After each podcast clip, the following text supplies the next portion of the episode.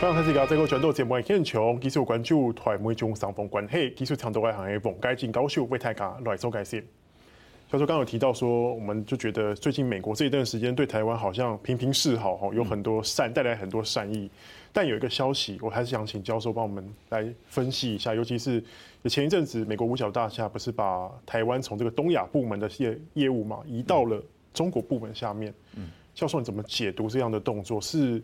台湾角色弱化吗？还是说其实他有评估，呃，台湾可能会发生什么事情？嗯，美国国防部呃，在政策次长下面啊，一直有一个这个助理部长是啊，最早是叫国际安全事务啊，后来把它分出来叫做这个亚太安全事务，到了这个川普总统的时候变成印太安全事务。那么当时就因为美国跟中国的这个对局，所以就把这个印太安全事务助理部长下面本来是全部在一起，由各个不同国家的处处结合起来，那么他下面就把中国单独切出去，然后由一个副助理部长专门盯这个问题。那台湾就是放在呃朝鲜半岛。啊，日本、澳大利亚还有东南亚这个，啊，看起来就是美国的盟邦的这个区块。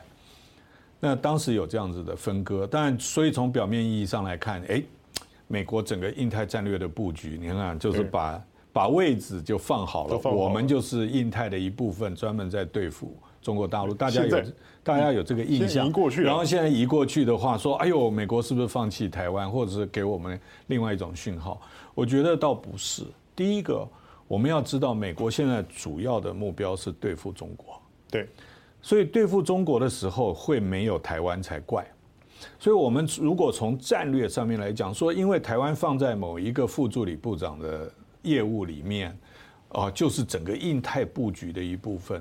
我觉得要分两个层次。就美国战略来讲，台湾当然是它整个印太战略的一部分，但是在业务的部分呢，变成那个副助理部长，他要管朝鲜半岛事务，要管美日安保同盟，就是整个关整个东南，要管南太，要管澳大利亚、嗯、纽西兰，所以他可以分神去专心搞啊。那他当然我不想讲个人，他现在是一个印度裔的啊，对，一个也是非常优秀的。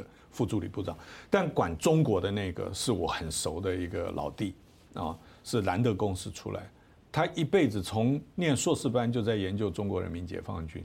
那我因为是研究这一块，所以我很早以前就认识他，所以他对台湾也很了解，常来访问。那台湾只要办研讨会，我以前请他，他也会来。所以反而我们会觉得，就是说。那个台湾原来的那个办公室可能了解台湾没那么多，反而是这个办公室比较知道台湾。所以从实作面来讲啊，那个我简单的说，第一个，台湾一定是在美国整个印太战略布局中间的一环，这个跑不掉。但是就如何处理这个台湾跟中国大陆或台海两岸问题的时候，你放在行家的手上，或者是归口来思考。不一定对台湾是坏处，这是我跟一般的人的看法可能有差异的地方。但是会不会释放出一些讯号？有人认为怕会释放错误讯号给中国，说：“哎，台湾就是中国的一部分。”我觉得，如果是从五角大厦的角度来讲，这个没什么政治讯号的问题。是我自己比较相信，就是业务上面它的 relevance。我们不要忘记哦，美国 CIA 有一个有一个中国任务中心呢。美国国务院要成立一个中国委员会啊，那在国防部的叫做老虎小组，那也就是说，他们把所有跟中国业务相关的全部归口。那归口并不表示说只只管中国大陆内部问题，就所有跟中国有关的，通通归口到那边去处理。我觉得这个是我从整个美国行政部门啊，不同部会中间对中国大陆政策的布局。来看，我就没有那么担心，说是什么啊错误讯息啊。嗯嗯嗯，老师，那这样子会不会某程度来代表说，其实美国也评估未来台海之间冲突会升高，所以他把台湾拨入了知台派下面，或是知中派的下面来做管理统整，会比较方便。现依目前的状况，可以这样解解读。但是那个 Michael Chase 可以做多久我不知道。那当然，我们希望就是说能够处理到跟台湾有关业务的美国官员，不只是国防部，包括国安会，包括国务院，包括中情局，都是长期了解海峡两岸之间几十年来争议的人，而不是只看每天的新闻，或者是从乌克兰去思考台湾。他要知道两岸关系的过去，他才会去思考未来，这样对我们比较有利。是，老师，那我们接下来再来看一下，就是最近中国对台湾的发言。吼，我们看前阵子这个中国外长去见了基辛格嘛，然后说美中关系一定要好好妥善的控管台湾的问题，然后再过来就是中国国台办主任刘杰一，他也强调说他们。呃，对和平统一有耐心，但是对于捍卫国土也有决心哈。嗯，那我们都蛮好奇的，就是说这个耐心跟决心的底线在哪里？呃，我觉得，但季辛吉是一个神一样的人物哈，外交界大神啊。那个司马懿才熬死了三个皇上，这个季辛吉啊，走过五代的中共领导人，从毛泽东。以来，呃，当然他是他的一路的想法就是，这个中国大陆要好好的呃交流啊，不要把它变成美国的隐患啊，这个是基辛吉的一路走来的问题，所以他一直在拿捏如何跟中国大陆处理。那么王毅去看他，其实也没有，现在美国也对。跟基辛吉或者是前澳洲总理陆克文想法一样的人，现在在美国是非主流啊！现在中国大陆要在华盛顿行走，要比台湾要困难得多啊！那么，所以他会有这个背景。那刘杰一讲话，我觉得啊，他现在尤其是二十大以前，他讲话一定要中规中矩啊。对。那么，因为在王毅卸任外交部长啊，渴渴望卸任外交部长。啊，国务委员兼外交部长的情况之下，那么刘杰一是目前在传统职业外交官中间资望排行榜第一名，所以他并不是没有机会回外交部工作。那么也就因为这样子，所以他讲话会比较谨慎。他讲的内容也没有错。他所谓的呃大陆对台湾有耐心，是因为中国大陆选择不要急躁，因为他的耐心是为了。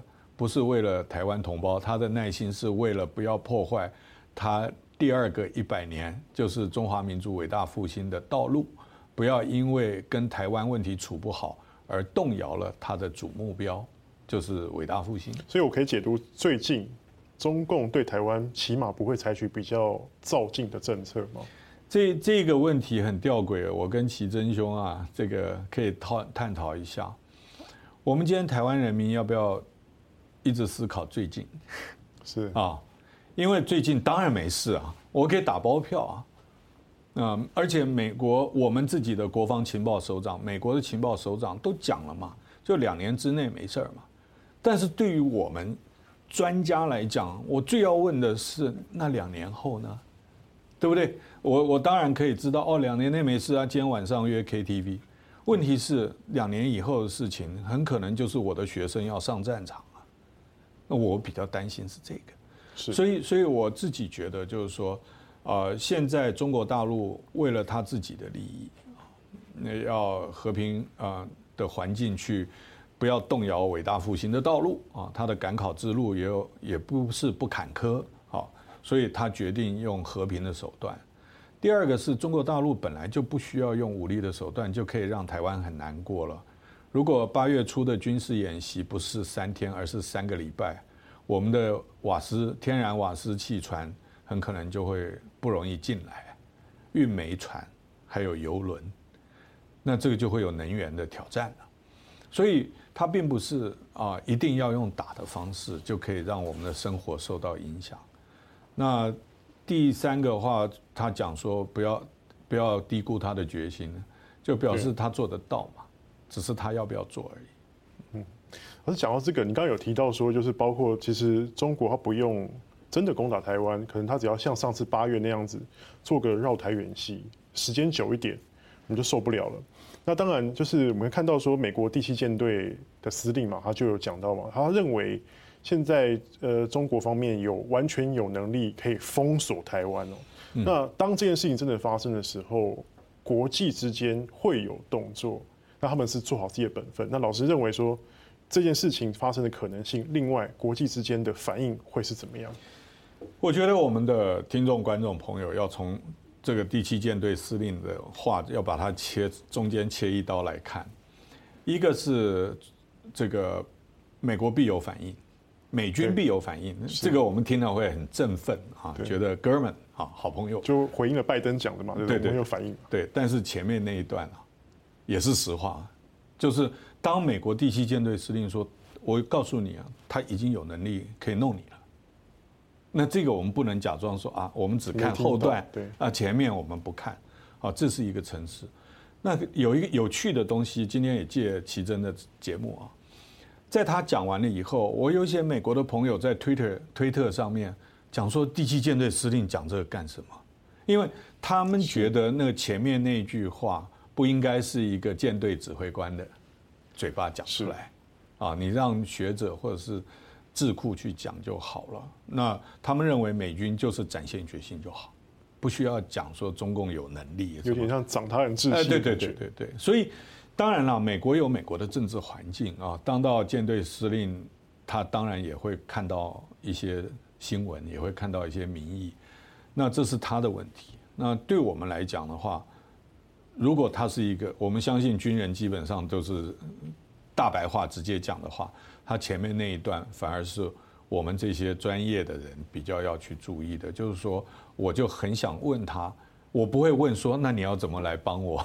我会问他说，你为什么认为他已经有能力了？跟我的看法有什么不一样？因为当我们要确定前提判断是接近，我才会去想后面的问题。对，呀，是，所以说，老师你自己认为呢？我自己认为，中国大陆如果要这样做的话，第一个，大大的方向来讲，它会付出很大代价。也就是说，你封锁我，你还没有拿下台湾，已经惹毛所有周边国家，因为你会影响到海空运。好，对，尤其是最近日本的反应就特别大嘛，对不对？所以对北京来讲，未必是一个选项。第二个，从作战层次来讲，封锁不不容易，全面封锁不容易，骚扰很容易。但是你说把它全部围起来，一只苍蝇都飞不出去，那个美军都做不到。是，所以所以有的时候我们口头去威责啦，讲狠话，但是就实际的作战层次来讲，哦，我们现在台湾要担心的不是全面封锁，因为很难，但局部封锁，啊，或者是拖长时间的干扰，是，甚至更低层次的，就是由中共海警。啊，或海上民兵去骚扰我们的运天然气船，所以说这方面我们要先预做准备，那个才是会掐到我们脖子的东西。是，老师，那我方应该怎么准备应应这件事情？我觉我觉得我们应该政府跟啊跟人民要有一个比较静下来的对话。我希望九合一以后可以，就是让民众了解我们的处境，啊，不是那么乐观，选完吧。因为选前大家都不会做嘛，对。对，好，这样，谢谢老师，谢谢。